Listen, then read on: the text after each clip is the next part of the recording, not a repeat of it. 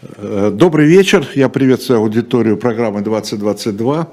Э, меня зовут Виталий Дымарский, я ведущий этой программы. И представлю сегодняшнего нашего гостя, моего собеседника, Александр Эткинд, э, профессор Центральноевропейского университета в Вене, историк. Александр, добрый вечер. Здравствуйте. Добрый вечер. Ну, в какой-то мере, я так понимаю, с премьерой, потому что вы впервые в нашем эфире. Да, это правда. Да, ну, тем интереснее послушать нового, как у нас говорят, спикера. Я не очень люблю это слово, но спикер так спикер. Э, скажите, уважаемый спикер, э, такой первый вопрос, знаете, какой хочу вам э, задать. До вчерашнего дня, это как бы наблюдение изнутри, да, я нахожусь в России, до вчерашнего дня вот то, что называется специальной военной операцией, она воспринималась населением как нечто такое, какое-то такое где, где-то что-то происходящее событие. Да? Поскольку если вы тем более в крупных городах, Москве, Петербурге, э, люди ходили по ресторанам, гуляли в парках, целовались, любили, ненавидели. Ну, в общем, жили обычной жизнью, как будто ничего не происходит. Вы бы никогда не... Вчера как я понимаю, эта специальная военная операция вошла в каждый дом практически, да, э, и э, в общем, э, я так думаю, что власть ждет, что она станет такой отечественной войной. Станет – как вы думаете, я понимаю, что, может быть, издалека вам э, не так хорошо видно, но исходя из исторического опыта, насколько сегодняшнее российское общество способно вот это воспринять действительно на уровне там, Отечественной войны? Издалека, с одной стороны, детали не рассмотришь, но с другой стороны, большое видится на расстоянии. Ну, да. То есть, как бы большая, это уже большая, очень большая история, большая картина, и, может быть, надо отойти, чтобы увидеть какую-то логику в этой истории. Но логики в ней не очень много. А, до вчерашнего дня, как вы сказали, мы все думали, что задача власти, прямо вот у нее такой план, такая задача, такая стратегия, что у нее стратегия. Она состоит в том, чтобы изолировать эту войну или специальную военную операцию от, ну, от широкого населения, а именно от а, населения Москвы и Петербурга, где могут возникнуть протестные настроения, движения – и, знаете, революции, они всегда исторически происходят в столицах. Поэтому мобилизовывали людей из самых окраин. Так, это, это, это, такой виделась эта логика. Такая была стратегия. Вдруг она поменялась. Извините, э, извините, буквально за два дня до этого, э, до вчера, там, позавчера где-то еще даже, ну, или два дня назад, э, представители власти говорили, мобилизации не будет. Вот меня это удивляет. Такие Тут такие масштабные решения, которые принимаются в один день, полностью меняют всю картину, перечеркивают все там слова самих э, лидеров и начальников, но тоже противоречит всему, что говорят эксперты. Вот как эксперт вычисляет эту стратегию, вся, все, она порушена, она как бы ее больше нет. Какая новая стратегия? Если, если есть новая стратегия, новый план, то логично было бы делать это как-то постепенно, чтобы люди типа даже и не заметили перемен, так это делается. А, но нет, а, лидеры предпочитают а, ну, такие повороты с визгом колес. Что это значит? Вот это, я думаю, лучше видно на месте. Переложили, перекладываете на нас да, ответ на этот вопрос.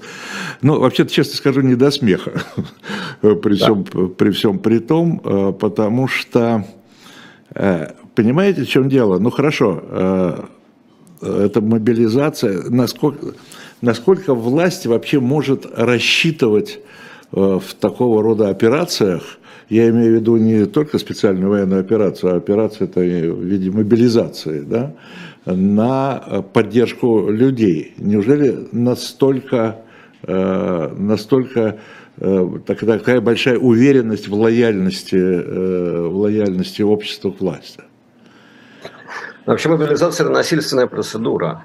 Значит, кто-то, кого-то мобилизовывают, они не хотят туда идти, их заставляют, значит, за каждым должен ходить кто-то, ну, их собирают в группы, значит, за каждой группой ходит некто, кто, значит, э, видит в этом свой, свой воинский долг или хотя бы получает зарплату. Вот я только что сейчас прочел новости в, эм, ну, в каких-то каналах Телеграма, что значит, ФСБ получила разверстку на мобилизацию, ГРУ получила разверстку на мобилизацию. 10% офицеров имеют они боевой опыт или нет, должны, значит, вот отправляться туда. То есть это насильственный аппарат, вот, ну, понятно, у каждого государства есть аппарат насилия, на то оно и государство. Но вот теперь это, этот весь аппарат в России, он гигантский это будет, он будет работать на мобилизацию. А, ну, у меня нет ни, ни малейшего сомнения, что ну, большинство этих ребят, молодых людей и не молодых людей, здоровых и больных людей, которых, которых сейчас отправляют на фронт, не хотят туда ехать. Если бы дать им выбор, они бы скорее не поехали бы туда, они бы остались дома или поехали бы на курорт. У них нет такого выбора. За ними ходит человек с ружьем, за каждым из них или за группами. Ну, у них нет такого, э, у них нет такого выбора, но они, э, ну, кто-то, я бы не сказал, да, ну, были какие-то небольшие протесты, но в основном протестуют ногами или колесами, да, вот эти очереди на границах. Э, причем даже там в Монголию, в Казахстан, в Таджикистан, ну куда вообще можно выехать, туда, туда и выезжают. Да? Э, и при этом э, ну, большинство-то все равно как бы соглашается, но выбора нет, ну, ну, но и протеста нет. Ну, потому что люди запуганы, и понятно, чего они боятся за любое ну, проявление публичного протеста, даже самое невинное. Там, мы, мы, помним, как людей сажали э, или задерживали, или сажали за то, что там человек э, показывал кусок э, белой бумаги. За, за, за, за слово «мир». За слово «мир». А, мой друг Леонид Гозман сейчас сидит э, а, в тюрьме, второй получил второй срок 15 суток за значит, сравнение между нацизмом и сталинизмом. И, ну, помилуйте, значит, ну, каждый второй историк занимался в своей жизни этим сравнением. Там тысячи людей буквально. Это, у, меня, у меня целые полки книг, которые, которые посвящены вот такого рода сравнениям. А, у нас свобода слова, в России, согласно Российской Конституции, ее никто не отменял. Человек сидит за сравнение между сталинизмом и нацизмом, значит, скоро там пойдет 30 суток. Он страдает там, он, у него, он пожилой человек, э, у него плохо со здоровьем. И, э, конечно, в такой ситуации люди просто, ну, просто, ну, да, э, вот этот аппарат насилия достигает своей цели – Э, люди запуганы, люди перестают протестовать, люди подчиняются. Но есть вещи, которые человек не может делать под палкой. Например, э, хорошо воевать. Например, хорошо писать, заниматься, хорошо преподавать человек не может под палкой.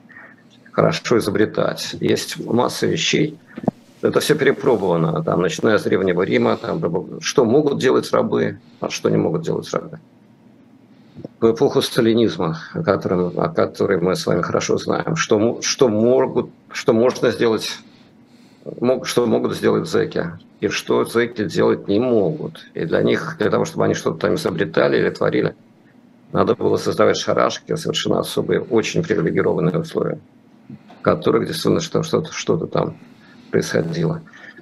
В общем, ну, я, я, я так думаю, что если эта специальная военная операция имела какие-то временные успехи на первых порах, то вот это, эти судорожные решения э, ну, не, не, не, не, не сулят ничего хорошего. Ну, а вот, э, знаете, иногда при этом я задаю себе вопрос. Э, ну, изначально уже войдя во всю эту историю, да, войдя в эту реку 24 февраля, был ли, есть ли сегодня у Путина выбор другой реки, вообще другого Э, другого, другого пути, другого, другого решения. Да? Э, не получилось ли так, что вот от 24 февраля, ну, еще раз повторю тогда этот образ, вот вступив в этот поток, он его уже понес туда, э, откуда он же выйти не может. Да? И это уже, и, и пока он его не донесет до некой финальной точки, Какая она будет, я не знаю, это будет победа, поражение, успех, не успех, но э, уже его самому уже деваться некуда. Ну, ему, конечно, трудно, в этом я не сомневаюсь. А, но у него есть... Вам, э, вам жалко его, что трудность? Я, э, я понимаю его трудности, но я, я не, не согласен с тем, что у него нет выбора вот он в этом потоке, и, значит, все, деться ему нет, деться ему... И у него выбор есть, он делает этот выбор каждый день. Более того, вот он одновременно обменял мобилизацию и обменял там, значит, значительно, отпустил, фактически освободил значительное количество украинских солдат, в том числе, значит, э, тех самых, которых он там значит, обзывал нацистами и так дальше. А, компромиссы и переговоры а, и а, некоторые половинчатые решения возможны. Я уверен, что при некотором искусстве значит, можно зафиксировать эту ситуацию. И, а, ну и получится худой мир, который, однако, лучше доброй истории. Но пока бы, не, ну, не, вот кроме этого освобождения военнопленных, что, конечно, очень важно, но совершенно недостаточно для того, чтобы а, чтобы прийти к, к началу переговоров. Мы, мы, мы ничего этого не видим. Мобилизация, боюсь, это очень большая эскалация. А не получается ли так, что обе стороны Э, вот в этом потоке и не могут остановиться, потому что, может быть, может быть, я предполагаю, э, вот этим самим этим обменом, который произошел, да, э, Путин как бы, как бы говорит, что он, в общем-то, договороспособен, что с ним можно договориться о чем-то, да, а, мол, другая страна не хочет с нами говорить, потому что у другой другая страна хочет или все, или ничего. Ну, другую сторону тоже можно понять. Конечно. И, правда ведь? Люди... Нет, это не в укор. Вы народ, понес, народ понес огромные жертвы с, с той стороны. И, э, конечно, с ними было бы, с украинцами было бы наверняка легче договариваться до того, как они начали свое, э, начали добиваться военных успехов. Вот как после, того, после того, как они добиваются своих военных успехов, с ними труднее вести переговоры так устроена любая война, ну, значит, надо идти на большие уступки. И эти уступки возможны. А, они начинаются всегда с малого, значит, появляется какое-то доверие, это доверие завоевывается мелкими шагами. Но результат, результат может быть крупным. Я говорю об этом не потому, что я прямо верю в то, что это возможно. Но я считаю, что этот выбор существует. И все еще существует. То есть еще э, необратимости нет никакой, как вы думаете? Ну, я думаю, что необратимости нету до того, как красная кнопка нажата, а, да, все можно остановить. Но дальше, конечно, вопрос в деталях, которых а, с каждым днем становится ну, все больше. А вы верите в то, что кто-то, Путин или его там оппоненты могут нажать эту красную кнопку? Вы, э, это, вы считаете это реально или это все-таки политические игры такие? Я считаю, это реально.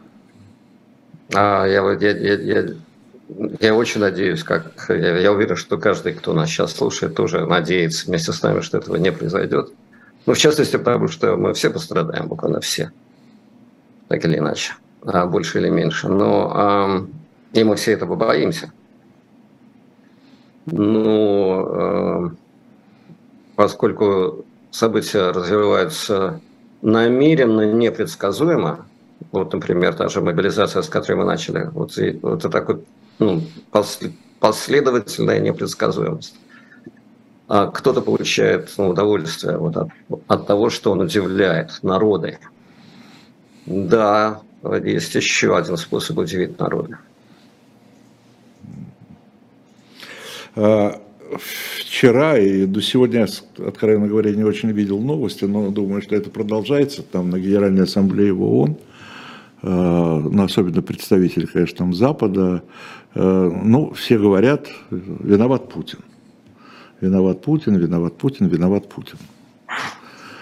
Я к чему говорю, к чему это вспоминаю? Э, Чтобы задать вам такой не, не очень приятный, наверное, вопрос для нас, для граждан России. А существует ли, помимо всего прочего, еще и коллективная ответственность э, ну, российских граждан? Ответственность бывает разная. Ответственность, ну, есть от, прямая ответственность, есть косвенная, есть еще какая-то, значит, есть ответственность уголовная, ответственность политическая. Одна ответственность в демократическом государстве, когда люди голосуют так или иначе, когда они могут проголосовать. И если человек, допустим, или народ проголосовал так, что это привело к э, войне, как это происходило, например, в Германии, люди проголосовали, и не раз. Ну да, они получили войну, и потом они получили поражение. На них эта ответственность э, легла. Но в государстве авторитарном, или сейчас, я думаю, речь идет уже о тоталитарном государстве, дело не в определении, а дело в той, в той свободе и ответственности, которая есть на человеке. Только свободный человек может быть ответственным. Человек не свободный. Значит, например, человек под пыткой, человек в тюрьме, человек, который идет на войну под прямым принуждением, под насилием, а, все равно на, на нем, на этом человеке есть ну, некоторая ответственность. В каком-то в какой-то момент он может обратить оружие а, в другую сторону. И а, я, я думаю, что это произойдет. Те люди, которые могут сделать выбор, будут делать выбор. Те люди, которые не могут его сделать, конечно, они его не сделают. Я это спрашиваю, потому что, смотрите, Э, действительно информация и вчерашнего, и сегодняшнего дня.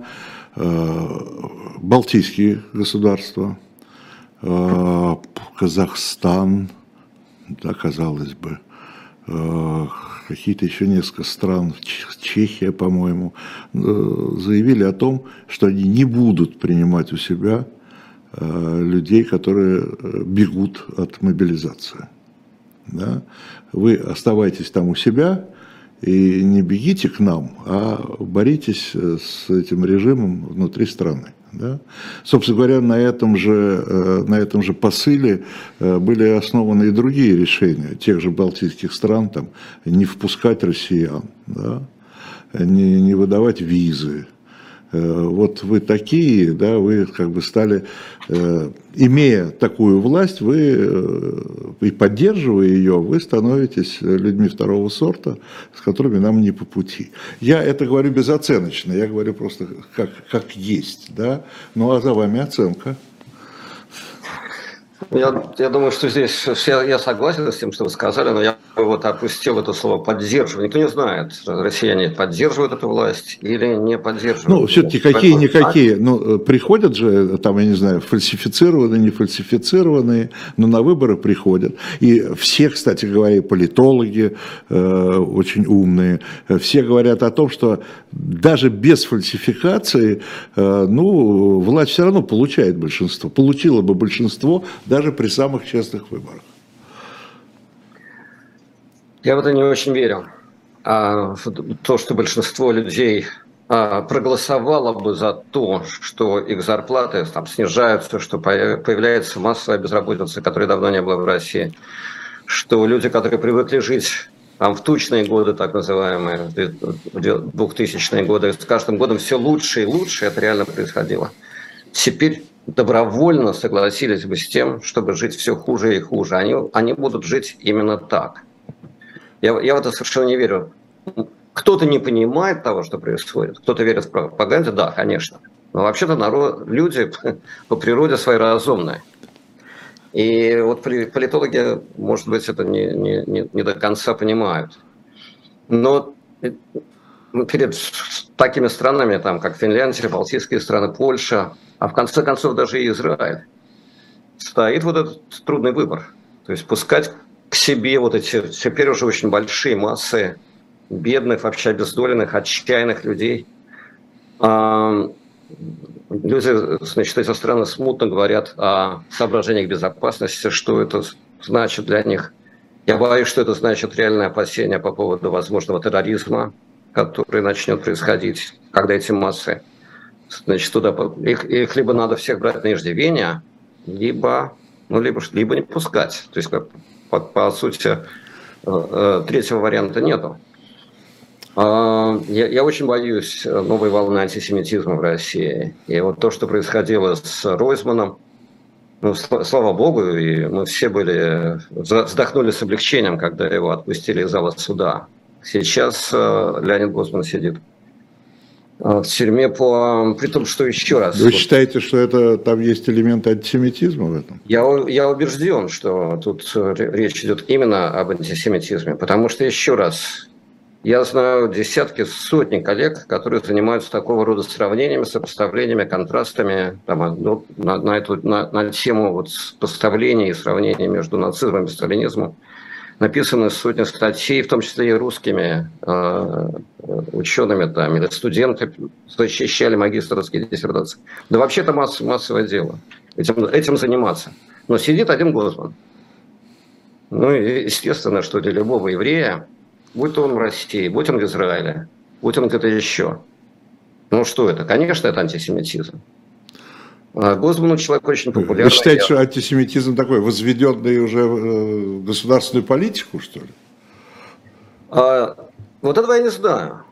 Я надеюсь, что это не государственная политика, а условно чьи-то там злоупотребления. И чьи это злоупотребления? То есть за кого лично сидит Госман в данный момент?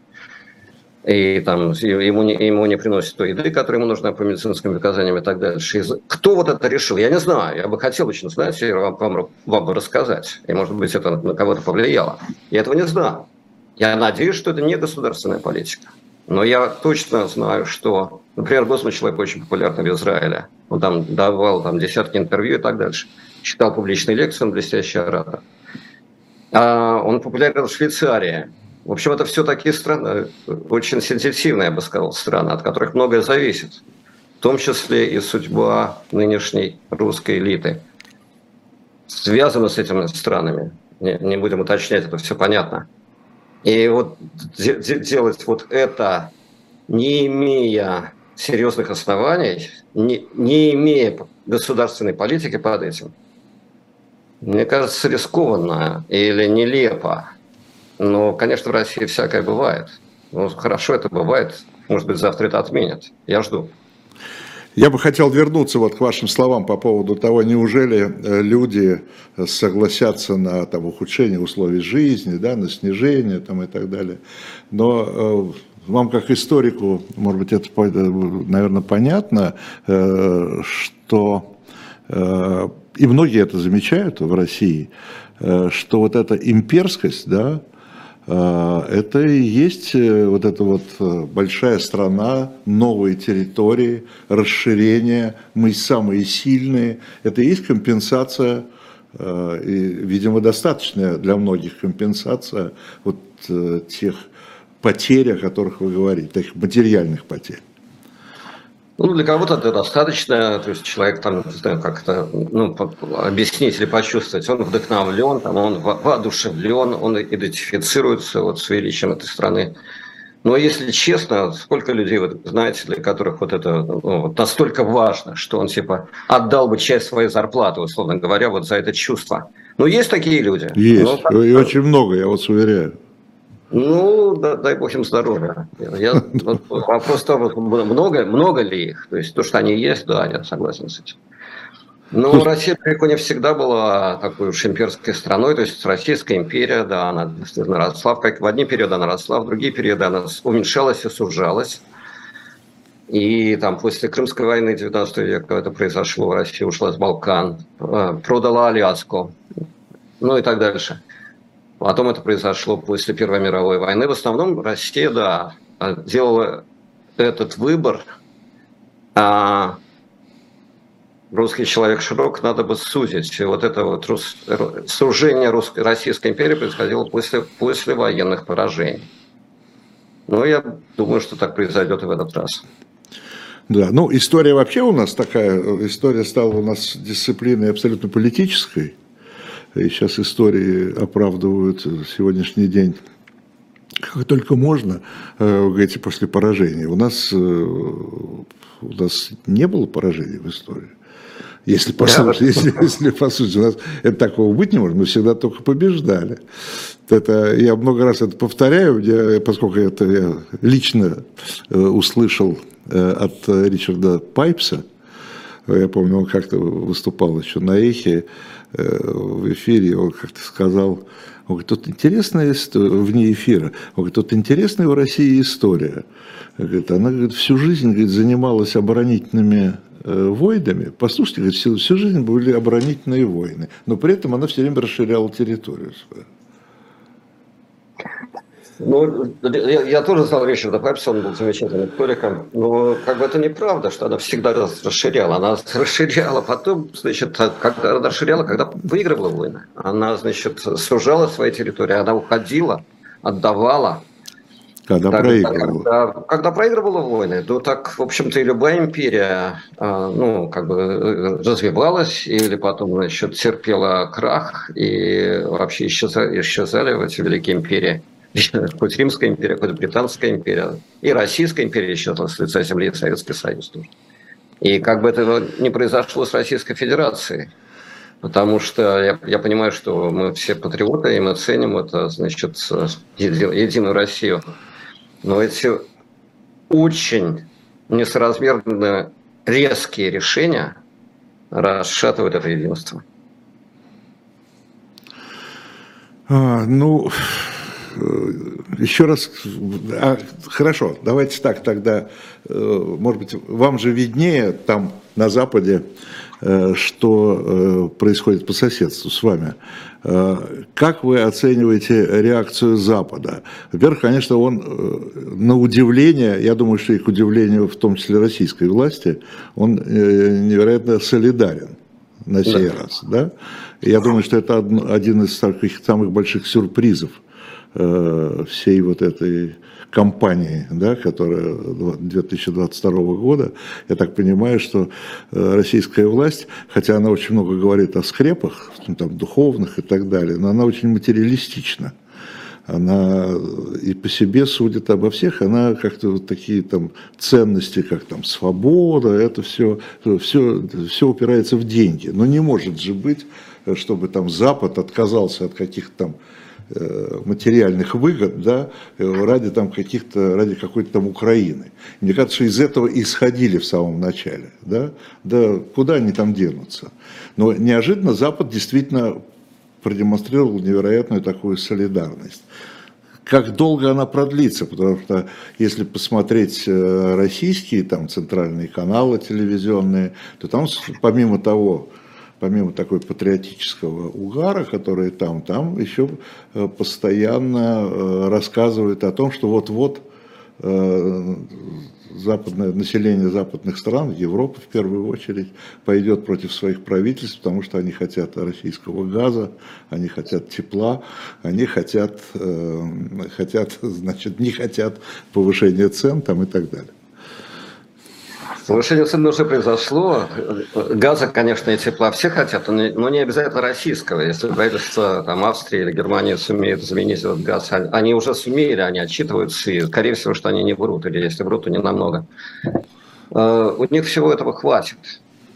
Но я другой хочу отметить, мне кажется, это важно понять, что вот до начала этой операции у российской власти и других людей, групп, которые ее поддерживают, а были э, очень богатые, очень неожиданные каналы влияния на западный мир. И это проявлялось ну, десятилетиями, это проявлялось то в выборах в Америке, то, значит, в каких, каком-нибудь правительственном кризисе в Австрии, то там каких-то событиях в Израиле. Действительно, люди довольно тонко и оперативно, обладая большими там средствами финансовыми, тех, техническими, хакерскими, еще какими-то, в общем, люди оперировали, чего-то манипулировали, расширяя свое влияние, свое представление о мире, свои ценности.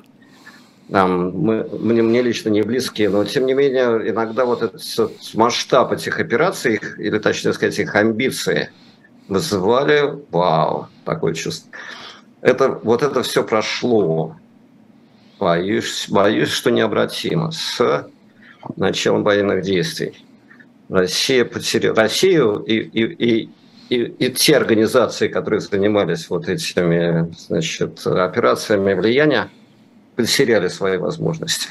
Не знаю, обретут ли они еще их когда-нибудь. Ну, собственно, это же не секрет, э, так сказать, кто был, э, были агентами влияния, что ли, да, российскими.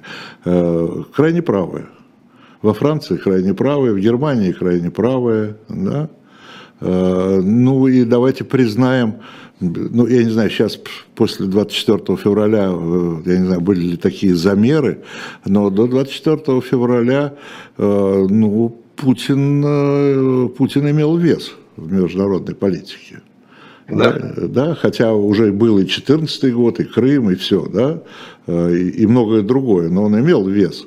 Я помню, я был в прошлом году, в начале года, когда в Израиле были выборы. Я помню, собственно, это был э, там Нетаньяху, по-моему, это был его аргумент главный. Я помню, он выступал перед русскоязычными, значит, э, э, этими самыми избирателями. Он говорит, а он там, показывая на своего соперника, а он может снять трубку и позвонить Путину, а я могу. Вот был аргумент на выборах там, да, в Кнессет, когда был в Израиле. Да? Вы считаете, что все, что все это в прошлом? Все это в прошлом, да, и не только крайне правое в прошлом. Потому что крайне правое, я, я, я считаю Путина крайне правым. Но э, дело не в этом. Крайне правых в Европе или в Америке. Крайне правых. Ну, по определению меньшинство. Но, но довольно много людей, других людей, таких как Берлускони, Трамп, да, в общем-то и Макрон, Натаньяху.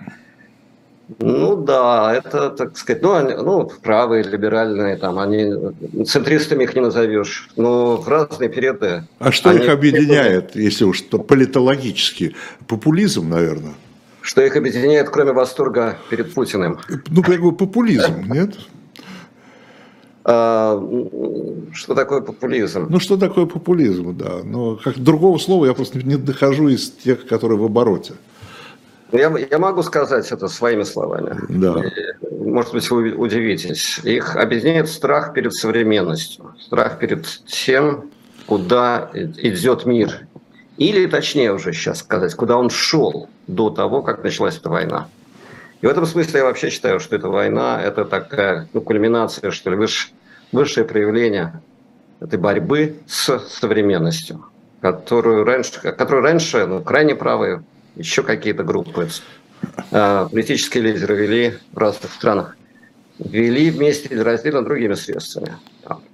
Я помню, э, может быть, это явление одного порядка, потому что я помню в 90-е годы, когда возникло вот это явление терроризма да, в Европе, э, то там все, все те же политологи европейские, они это объясняли тем, что э, мусульманские общества, да, не, не, адапти, не, не успевают адаптироваться к, к прогрессу, да, к, к ускоренной такой модернизации.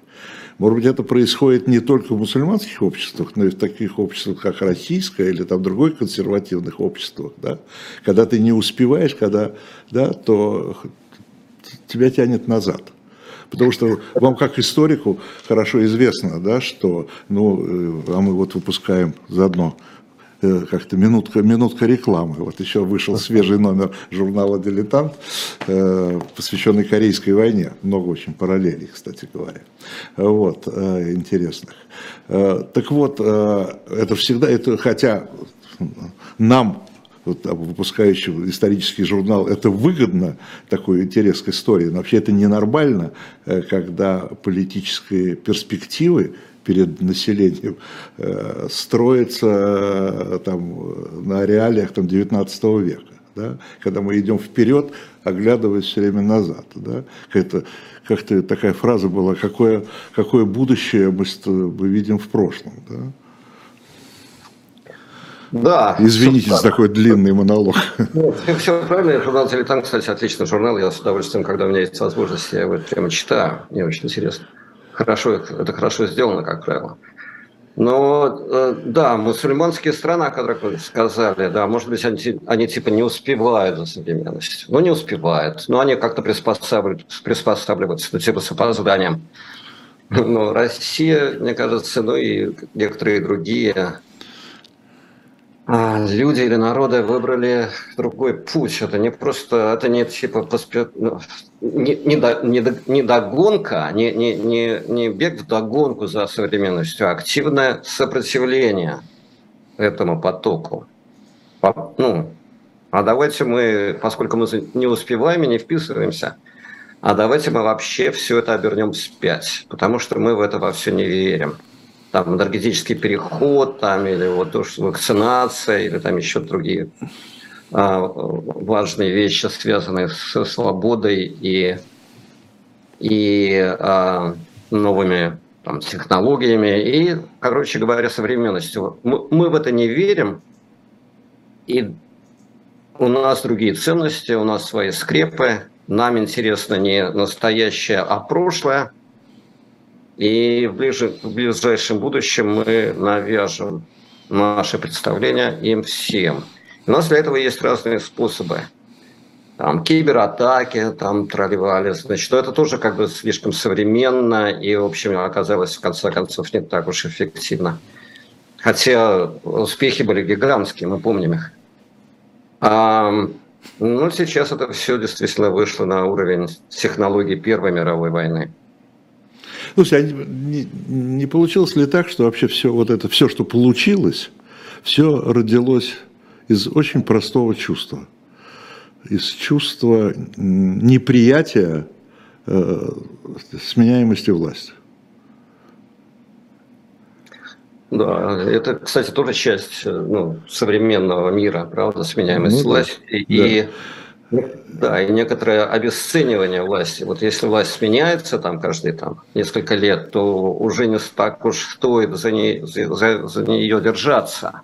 Если с властью не связана коррупция, там, если человек, который власти не может, не может строить себе там яхты, значит, такой-то длины, или там у, у некоторых из этих людей сейчас э, изъято 5, по 5 яхт, Значит, если власть совсем с этим не связана, да, то какая же она власть? Это уже как бы... Да, и вот, вот, вот это тоже часть той современности. Ну, власть какая она, какой мы видим ее в Балтийских странах, например. С моей точки зрения, это замечательно, что там лидер страны ездит на велосипеде. Но я тоже понимаю, что тут другой лидер, который ездит с кортежами, там, там, значит, там, с 20 машин, включая реанимацию. Ну вот ему кажется, что это вообще не серьезно, что это типа, значит, э, тол толкни и упадет. Ну, Помните, как, как знаменитая, знаменитая сталинская шутка, да, когда там про Ватикан, да, а сколько у них, сколько у них дивизий? Да. да. Ну, вот, собственно говоря, это критерии оценки силы или, или, не, или слабости. Да? Ну, Ватикана сегодня, Ватикана, Советского Союза больше нету. И я боюсь, что этот процесс, вот, или как бы расщепление, раздвоение мира, вот оно продолжается и дальше. Кто кого переживет, посмотрим. А, кто, а, э, а на, на какие составные части, на какие компоненты э, расщепился мир, на ваш взгляд? Кто против кого? Раньше было понятно. Две, как там их называли, общественно-политические, если я не ошибаюсь, системы. Да? Вот да. они там между собой боролись, и еще были неприсоединившиеся страны. Вот было три категории, собственно, государств. А сегодня? Сегодня же мы, вот эта пресловутая многополярность, э, хотя вообще-то полюсов всегда только два. Да, говорили, годы Холодной войны был первый мир, второй мир и третий мир. И третий мир. Советский Союз принадлежал ко второму миру, о котором говорили как раз меньше всего. Значит, первый мир критиковали, а третий мир там, значит, присоединялся или не присоединялся. За, за него боролись. Но второго мира Но уже больше нет. Сегодня я, я всерьез, я, я-то лично, я всерьез отношусь вот к, к, ну, к, тому, к тому, что условно я называю современностью. То есть это все, то, что, все связано с климатом, с энергией, с э, переходом от э, нефти и газа к другим источникам энергии, с э, пандемиями, которые тоже связаны с загрязнением окружающей среды. Ну, новыми формами отношений, там, допустим, в семье или э, браке, ну и так дальше. Это, это как бы все то, что активно отрицается российской властью. И, ну, как историк, мне интересно следить за, то, за тем, как сначала, ну, условно говоря, идеологи говорят обо всем этом, а потом это уже в совсем другой форме а, практикуют политики. Я, я придумал такое словечко, вам, наверное, понравится. Стоп-модернизм. Не постмодернизм, а стоп-модернизм. Это вот такое вот, типа интеллектуально-культурное, а сегодня уже и военно-политическое движение, которое, в котором участвует Россия. Э, в чем участвует Россия, трудно. Но все-таки я хочу вот вернуться к тому, что не получилось ли что вот этот стоп-модернизм, все скрепы, все, в общем-то, началось тогда, э, когда э, решили, что когда в повестке дня возник один единственный вопрос для власти, это сохранение самой себя. Да, все остальное не имело уже никакого значения. Э, и то, что произошло, этот Майдан украинский, да, это вот самое страшное вообще зло, которое только может быть. И посмотрев на это и представив себе этот ужас, что это может перейти через границу к себе, вот на всем этом и замешан э, вот этот конфликт, который чуть ли не выливается в Третью мировую войну. А все идет от того, что, не дай бог, э, мы, мы хотим сохранить нашу власть. Да, вот так оно получилось, что это вопрос преемник, э, бесконечно, значит, э, преемственность власти, бесконечная проблема для Российской Федерации, хотя это уже не монархия, для монархии ведь это тоже проблема была, вы помните, там были в истории Российской империи всякие бунты, декабристы и так дальше, и каждый раз, когда типа монарх плохо себя чувствовал, или, не дай бог, значит, э, кончал собой или его или его, или его кончали табакерками. Его кончали, а все было все и то, и другое, третье. А, ну да, это был вообще кризис национального масштаба, вообще сохранится э, страна или нет. Но для того и существует республика, демократия, там это же все действительно веками, веками как бы устанавливалось, вот для того, чтобы не надо было отрубать голову королю в следующий раз – значит, заседали конвенты, там голосовали, там, значит... Но у нас-то не заседали, Александр, у нас-то не заседали. Ну, у нас, ну да, ну, у нас тоже заседали, в 90-е годы заседали. И до сих пор, согласно Конституции, до сих пор продолжают заседать. Но ни, ничего же не изменилось вот в этом священном документе, по которому просто обязаны следовать все носители власти ну, там сменяемость власти, а также свобода слова и многие другие красивые слова, они продолжают быть там записанными. А все-таки в этом большое, э, или, может быть, самое большое отличие между нынешней ситуацией и монархией Ром, Романовых. Потому что она следовала своему своду законов. Там это все было записано. Вот монарх, вот сословие, вот неравенство, вот поместье, вот там крепостное право, потом не было крепостного права, были другие формы неравенства. У нас в России, в нынешней ситуации, ничего, вот все это есть, и поместье, и неравенство, и монархия, и кризис преемственности. Но при этом все это незаконно. Это, это идет против законов страны. против Конституции, не удивляйтесь. Она продолжает работать. Ну, а Путин говорит, что нет, все хорошо, соблюдаем. Ну, Путин же законник, он юрист, ему ну, виднее. Да, все, все соблюдаем. Вообще, вообще нигде никогда ничего не нарушали. Да. Да, это просто... А даже там, если случайно там с самолетом с этим сбитым, да, там малазийским, это не мы и все. И дальше хоть... Да, не мы и все. И, и, и это, это, это ужасно. Было и остается ужасным. Но все-таки одно дело, значит, для юриста, да, одно дело спорить о фактах, а другое дело ну, идти против собственного закона, ну, верховного закона страны. Согласитесь, это разные вещи. Ну, закон тоже, видите, как его меняют хорошо, под, подгоняют под актуальность, и все, все получается. Э, смотрите, э, многое из того, что происходит сегодня, и в том числе то, что происходит в Украине, я все пытаюсь приучить себя говорить в Украине, иногда сбиваюсь на, стар, на старое произношение. Вот, украинцы, оказывается, очень обижаются, когда говорят на Украине. Да. Так вот, все, что происходит сегодня в Украине и вокруг Украины – Э, все и внутри Украины, э, все очень, в последнее время очень все чаще и чаще происходит под таким соусом строительства или формирования русского мира. Что это такое вообще русский мир? Это понятие, э, это, язык, это русский язык, это православие, это этническое объединение. Что это?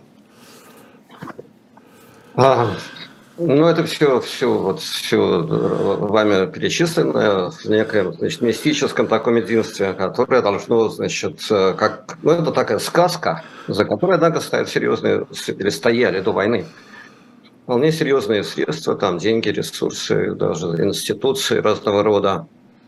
Ну, и они как-то развивались, значит, и, ну, я там, не буду сейчас рассказывать подробности, но я знаю отличные университеты, там, Великобритании, например, и, и в которые принимали эти деньги, создавали ну, вот эти, значит, ну, создавали некий, некий институт русского мира, сотрудничая э, ради денег и, в общем-то, и недостаточно брезгуя другим, всем, что с этими деньгами было связано.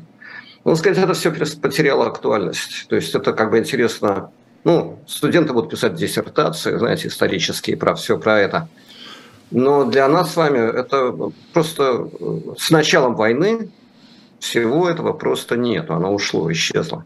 По-моему, это наоборот, это, это только об этом сейчас все и говорят. Это э, все, что происходит там в Донбассе, это, это строительство русского мира. Ну, ну ладно, пускай они говорят. Ну, например, мы только что в Латвии, например, в Риге взорвали, значит, гигантские памятники, значит, героям, победителям э, э, Великой Отечественной войны.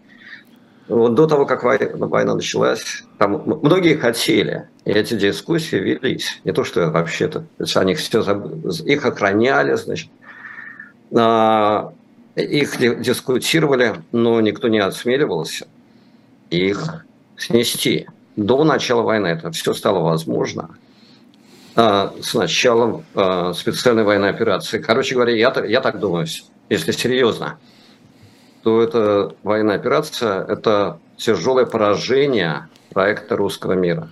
Потому что все-таки, все-таки там было очень много фальшивого и, ну, просто ложного. Но все-таки это был мирный проект, русский мир – ну, мир там, по-моему, я думаю, что и с точкой. Они, они, они и большое такое, да, русское и. Okay. А? У нас новая орфография. Ну да, ну да, ну да, ну да. Слушайте, но э, русский мир, э, ну русский мир действительно это было я так понимаю, что сегодня э, русский мир, у русского мира пытаются нарисовать границы государственные. Сегодня русский мир – это знак равенства, э, расширенная Россия за счет новых территорий. А, Но было не так. Ну, было, было не так, да. Было это не так, да. Вот так. А, но если русский мир это, это, это, если русский мир это и есть русское государство, то, ну, ну, то, это то что, то, что вы сказали, оно это и значит. Вот есть границы, есть институты типа ФСБ или пограничной службы или так, или так дальше, которые теперь, теперь занимаются русским миром. Короче говоря, этот проект потерпел полное поражение. Он, он ликвидирован. Не то, что его прямо жалко, просто ну, это, это факт. Я потом, ведь э, как это сообразуется с ситуацией в России, с многонациональной Россией, да, с так называемыми национальными окраинами, хотя сейчас уже так не называют, но они действительно на окраины не очень похожи. Я имею в виду и Кавказ, там, да, и Татарстан, и Башкорос, Башкортостан. Э, как вы им объявите, о каком русском мире речь идет? Слушайте, ну, Какое, России... Каково их место в этом русском мире? В России вот есть десятки так называемых субъектов федерации, там, э, республик, э, краев и областей. Они все очень разные, значит, никак, у них нет общего языка, у них нет общей религии. Есть, естественно, ру, ру, рус, русские, которые живут везде. Есть и русский вот, язык. Да, и в одних, э, да, и, в одних республиках их больше, чем в других. Но вот та скрепа, которая реально, все-таки мы как бы люди, ну, реальные, конкретные люди. Вот то, что конкретно их всех скрепляло, вот эти все республики, это были деньги, которые получались нефтегазовыми, нефтегазовыми доходами. Вот они, это нефть и газ шли между прочим, из, одно, из одной или двух из этих значит, автономных областей, Ханты-Мансийского и, и Малоненецкого, вот, короче, из Западной Сибири, вот они шли по известным нам трубопроводам в известные края хм, других стран. Германию, там, тут же, ту же Австрию, здесь большой хаб «Газпрома». Потом деньги возвращались обратно, но куда обратно? В Москву, не, не на Ямал. Деньги возвращались в Москву. И Москва дальше, значит, э, пересылал эти деньги. Вот там столько-то Чечне, столько-то Туве, столько-то Воронеже. И вот на этом годами это повторялось, видоизменялось, как-то, значит, правительство работало, перерасчитывало. На этом все держалось. Если представить себе, что, значит, европейские проекты эмбарго действительно осуществляются, я верю в то, что они осуществятся, но многое другое то, что произошло из-за и вследствие этой войны, произойдет, то вот эти деньги в Москву перестанут поступать. Есть что там скажет Тува, что скажет Татарстан, что скажет Чечня, Якутия. Все скажут разное. Но все начнут думать, естественно, о выживании. О выживании в одиночку. Ну и к чему это приведет? В худшем случае к гражданской войне, ну, и, и еще одному, там, типа океану насилия. В лучшем случае к мирному распаду федерации. Ну, это будет, это будет, ну, это действительно будет еще одна э, какая там геополитическая катастрофа, самая большая была, распад Советского Союза был самой большой геополитической катастрофой 20 века, а тогда это будет 21 уже века. Ну, вот это зависит тоже. На этом пути есть много развилок, много выборов. Конечно. Надо будет сделать властям и в Москве, и в Якутске, условно, или в Казани, и, наверное, в Париже и Берлине надо, будет, надо будет делать много выборов. Но история, естественно, не закончится на всем этом. История продолжается невиданными темпами. И мне кажется, эта история была как бы заморожена, российская история – была заморожена вот десятилетними усилиями московской власти. Вот, а давайте-ка мы еще это остановим. Давайте мы еще инвестируем деньги для того, чтобы как бы ничего больше не происходило. Вот что-нибудь мы там, значит, двинем историю где-нибудь в Сирии, а вот у нас будет мир, мир и покой. И вдруг в какой-то момент, и мы знаем точно этот день, когда это произошло, 24 февраля, эти же люди и институции задвинули ну, вот эту лавину истории с места. А теперь давай-ка она полетит. Ну, со всей, со всей дури. Да. Боюсь, что да, что в тартарары. Ну, а с другой стороны, вот это действительно это очень это крупное потрясение, я имею в виду распад Советского Союза, э, это очень крупное э, потрясение и, в общем-то, трясет до сих пор. Трясет до сих пор и, ну, может быть, дотрясем до какого-то более, более спокойного состояния. Дотрясемся. Ну, бег трустой, как известно, да, предохраняет от всяких там э, нехороших вещей. Э, да, и, как бы это не дотрясемся, но вот кому-то где-то вот перестало вот это медленное, постепенное, мирное, тихое движение перестало нравиться. Кому-то захотелось двинуть эту массиву. Александр, я вижу, вы задумались, но поскольку наше время истекло, то давайте тогда эту тему оставим на следующий разговор. Мы еще с вами будем встречаться, я думаю, и, поговорим. Ладно? Спасибо. Это была программа 2022. Меня зовут Виталий Демарский, мой собеседник Александр Эткинд. До встречи. Всего доброго.